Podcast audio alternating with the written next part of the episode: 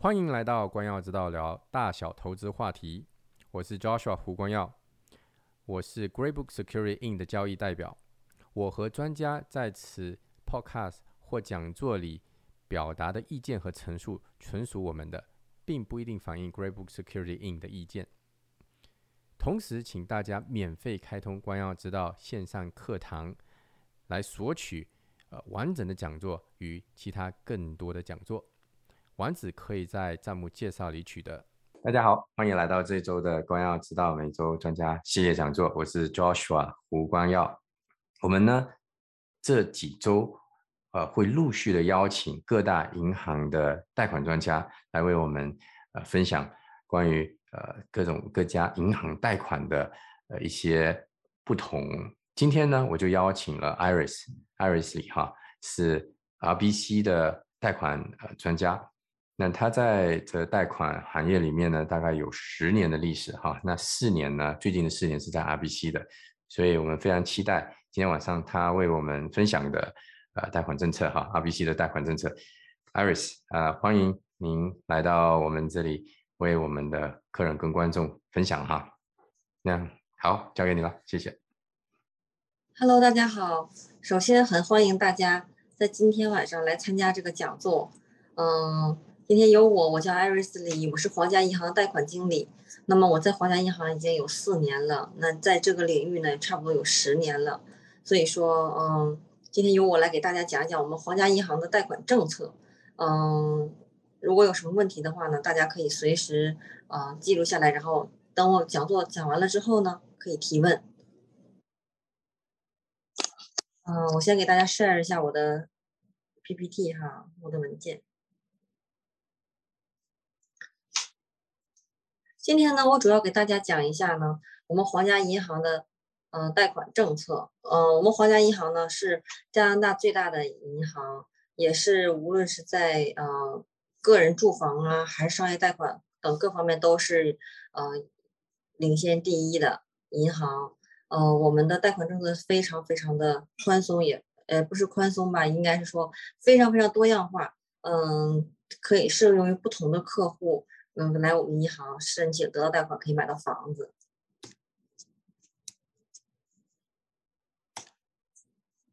那么今天呢，现在地最近呢，就是地产走走势走势，因为呢，就是大家也都知道，在过去啊十几年，大多伦多地区的房地产市场发展一直很强劲，但是呢，这种过速的增长其实并不健康，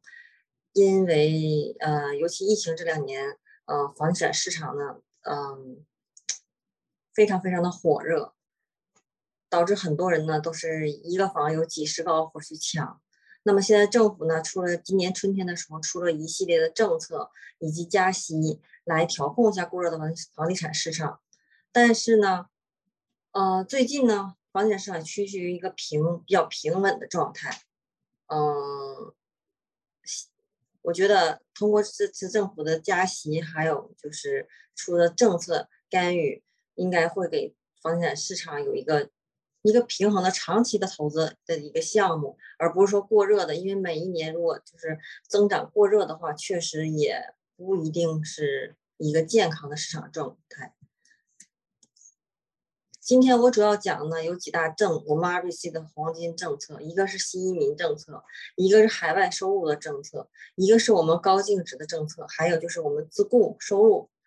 的政策还有一个就是说，如果我们 A 类银行贷不了的款，我们有一个专门的呃 AMS 团队，就是可以来帮助大家贷款，先把房子买到手。第一个新移民政策呢，就是针对刚来加拿大，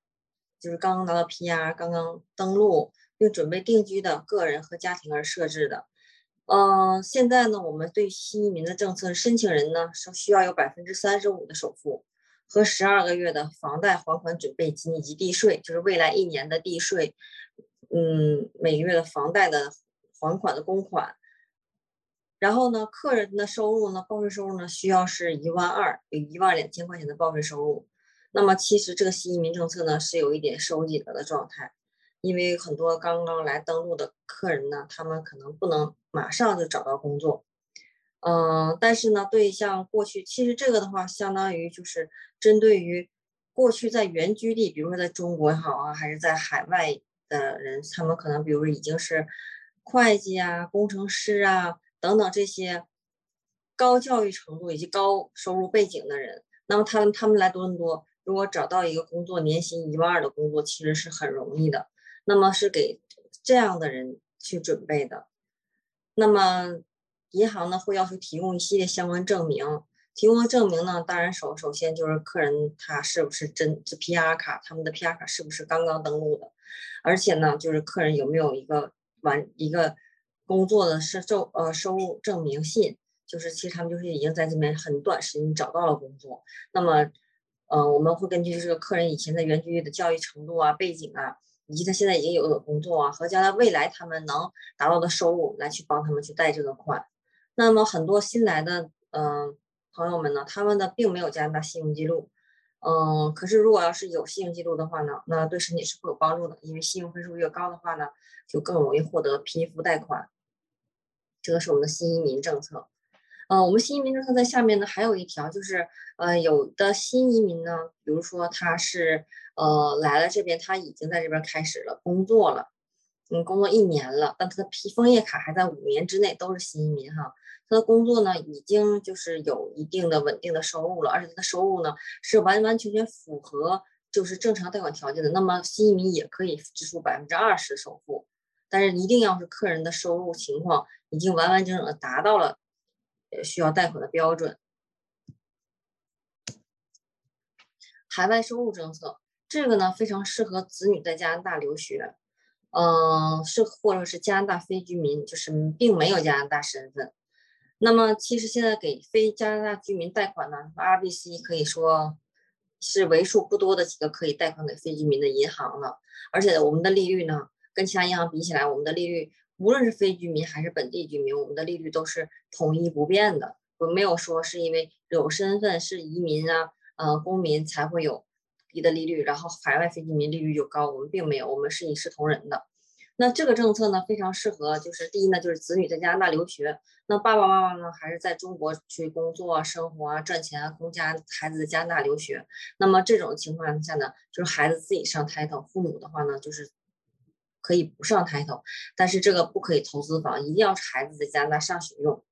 那我们需要的首付证明呢，也是首付是一定要付到百分之三十五，以及父母还在海外，就中国要拥有的收入证明。呃，大概就是工作信啊，三个月工资单啊，三个月的银行流水啊，工资进账的那种，还有就是中国的征信报告。那么，呃，这个家庭成员呢，就是在买这个房子的家庭成员呢，他一定要是在加拿大是留学啊、工作啊，就是说他一定他要在这个申请人本人要在加拿大，一定要有真人住，就是这个不能说我买了之后呢。呃，全家人都在中国了，然后没有人住这个房子。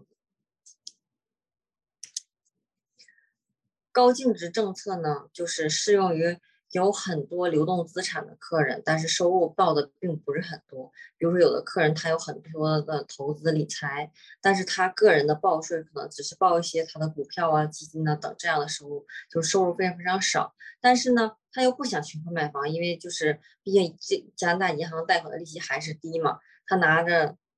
啊，银行贷款的钱，他自己的钱呢，再去做更多投资啊、理财呀什么的，这种的话呢，我们也可以，就是我们的高净值资产。那么我们所需要的呢，也是首付有百分之三十五，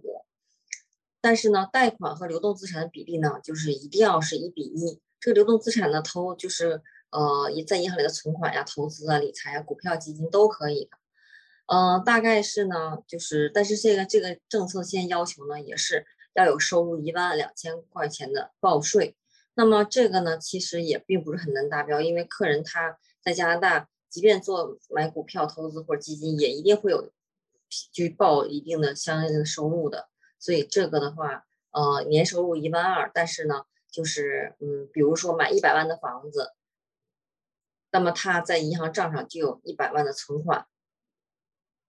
所以这是这种一比一的状态去买一个房子，完就符合这个高净值政策，或者是客人有几套房子，那么他所有的他的资金的情况要能覆盖了他所有的资产呃债务的比例，那么也可以符合这个高净值政策。那客人的信用呢，一定要是比较良好的，怎么样也要六百八十分以上吧，而且并没有什么拖欠信用卡贷款或者是等等的这些拖欠债务的情况。还有呢，就是说客人的这些流动的资产呀，嗯，他呢是通过客人收入积累来的，而不是全部都从卖方收入中获取的。就是因为我们其实政府并不是鼓励炒房嘛，房子还是给人住的，所以说我们这个政策也是这样子，而且我们这个政策只能用于，就是嗯，客人是从通过自己经商还是投资来积累的，而不是说全部说我只是炒卖炒卖房子获得来的钱。自雇收入政策呢，就是也是我们的一个王牌的项目，就说我们的客人呢。呃，自雇的客人，这个客人有自己有两年以上的公司，呃，因为呢是这样，加拿大呢公司的报税和个人的报税是不一样的，公司可能有很大的呃，就是呃现金流或者是有很好的业务，但是其实公司付给自己的工资呢就是很少，因为不想报太多个人的税。那么这种情况下呢，我们就可以说，呃，通首付百分之三十五，然后通过客人的财务公司的财务报表。或者是呃一些客人的其他的公司的文件，让我们看到说哦，能证明客人是有这个贷款支付能力的。比如说客人自己本身呢，他是老板嘛，那老板呢，他给自己开多少工资，其实都是他可以自己决定的。那这个公司他虽然没有给自己开这么多工资呢，但是呢，他公司是他的嘛，他可以随时调配这这笔钱的。所以我们也用这个也是我们的自雇的，就是我们可以通过他公司的财务报表。或者其他的文件可以看到，他客人是有这么大实力去买这样一个房子，去买去付偿还这个贷款的。那我们我们的要求是，公司一定要是两年以上运营了两年以上的公司，低于两年的、少于两年的公司不可以。那我们这个自雇收入政策呢，呃，也也适用于地产经济呀，呃，或者贷款经济呀，或者是保险经济啊等等。等一系列的自雇收入的人士，然后呢，我们这个呢一定要只能是自住房，不可以投资的，不可以拿呃我们这个政策去买投资房，去说是投资用的，不可以，一定得是自住。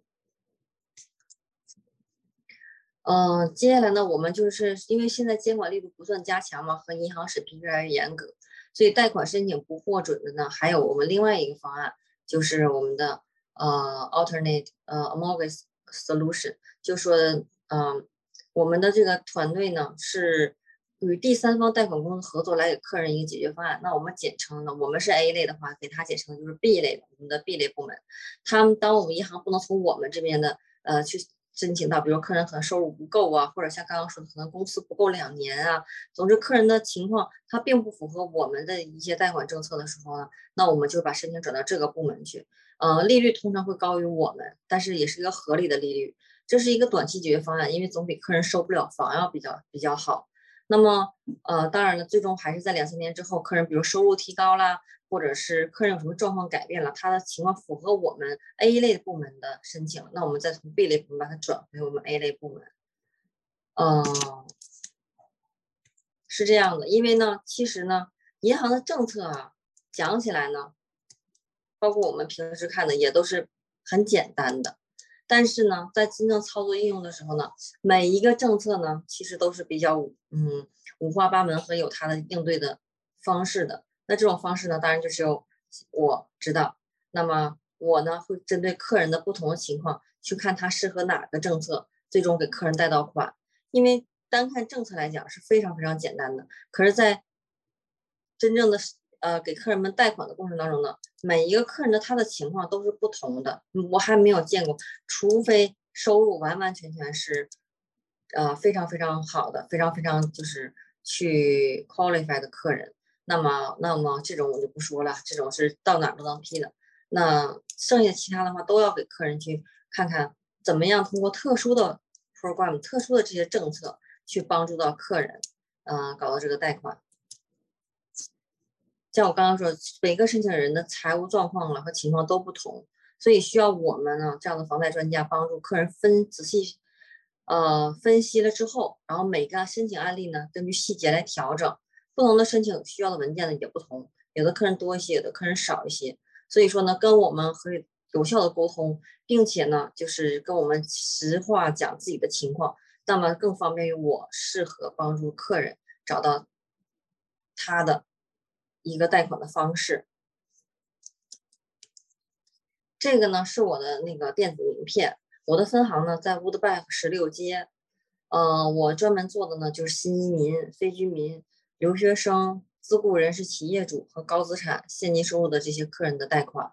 上面有我的联网联系方式和二维码。那么如果有想咨询的客人呢，可以就是加了我的微信或者我电话号码，随时来跟我咨询关于贷款的问题。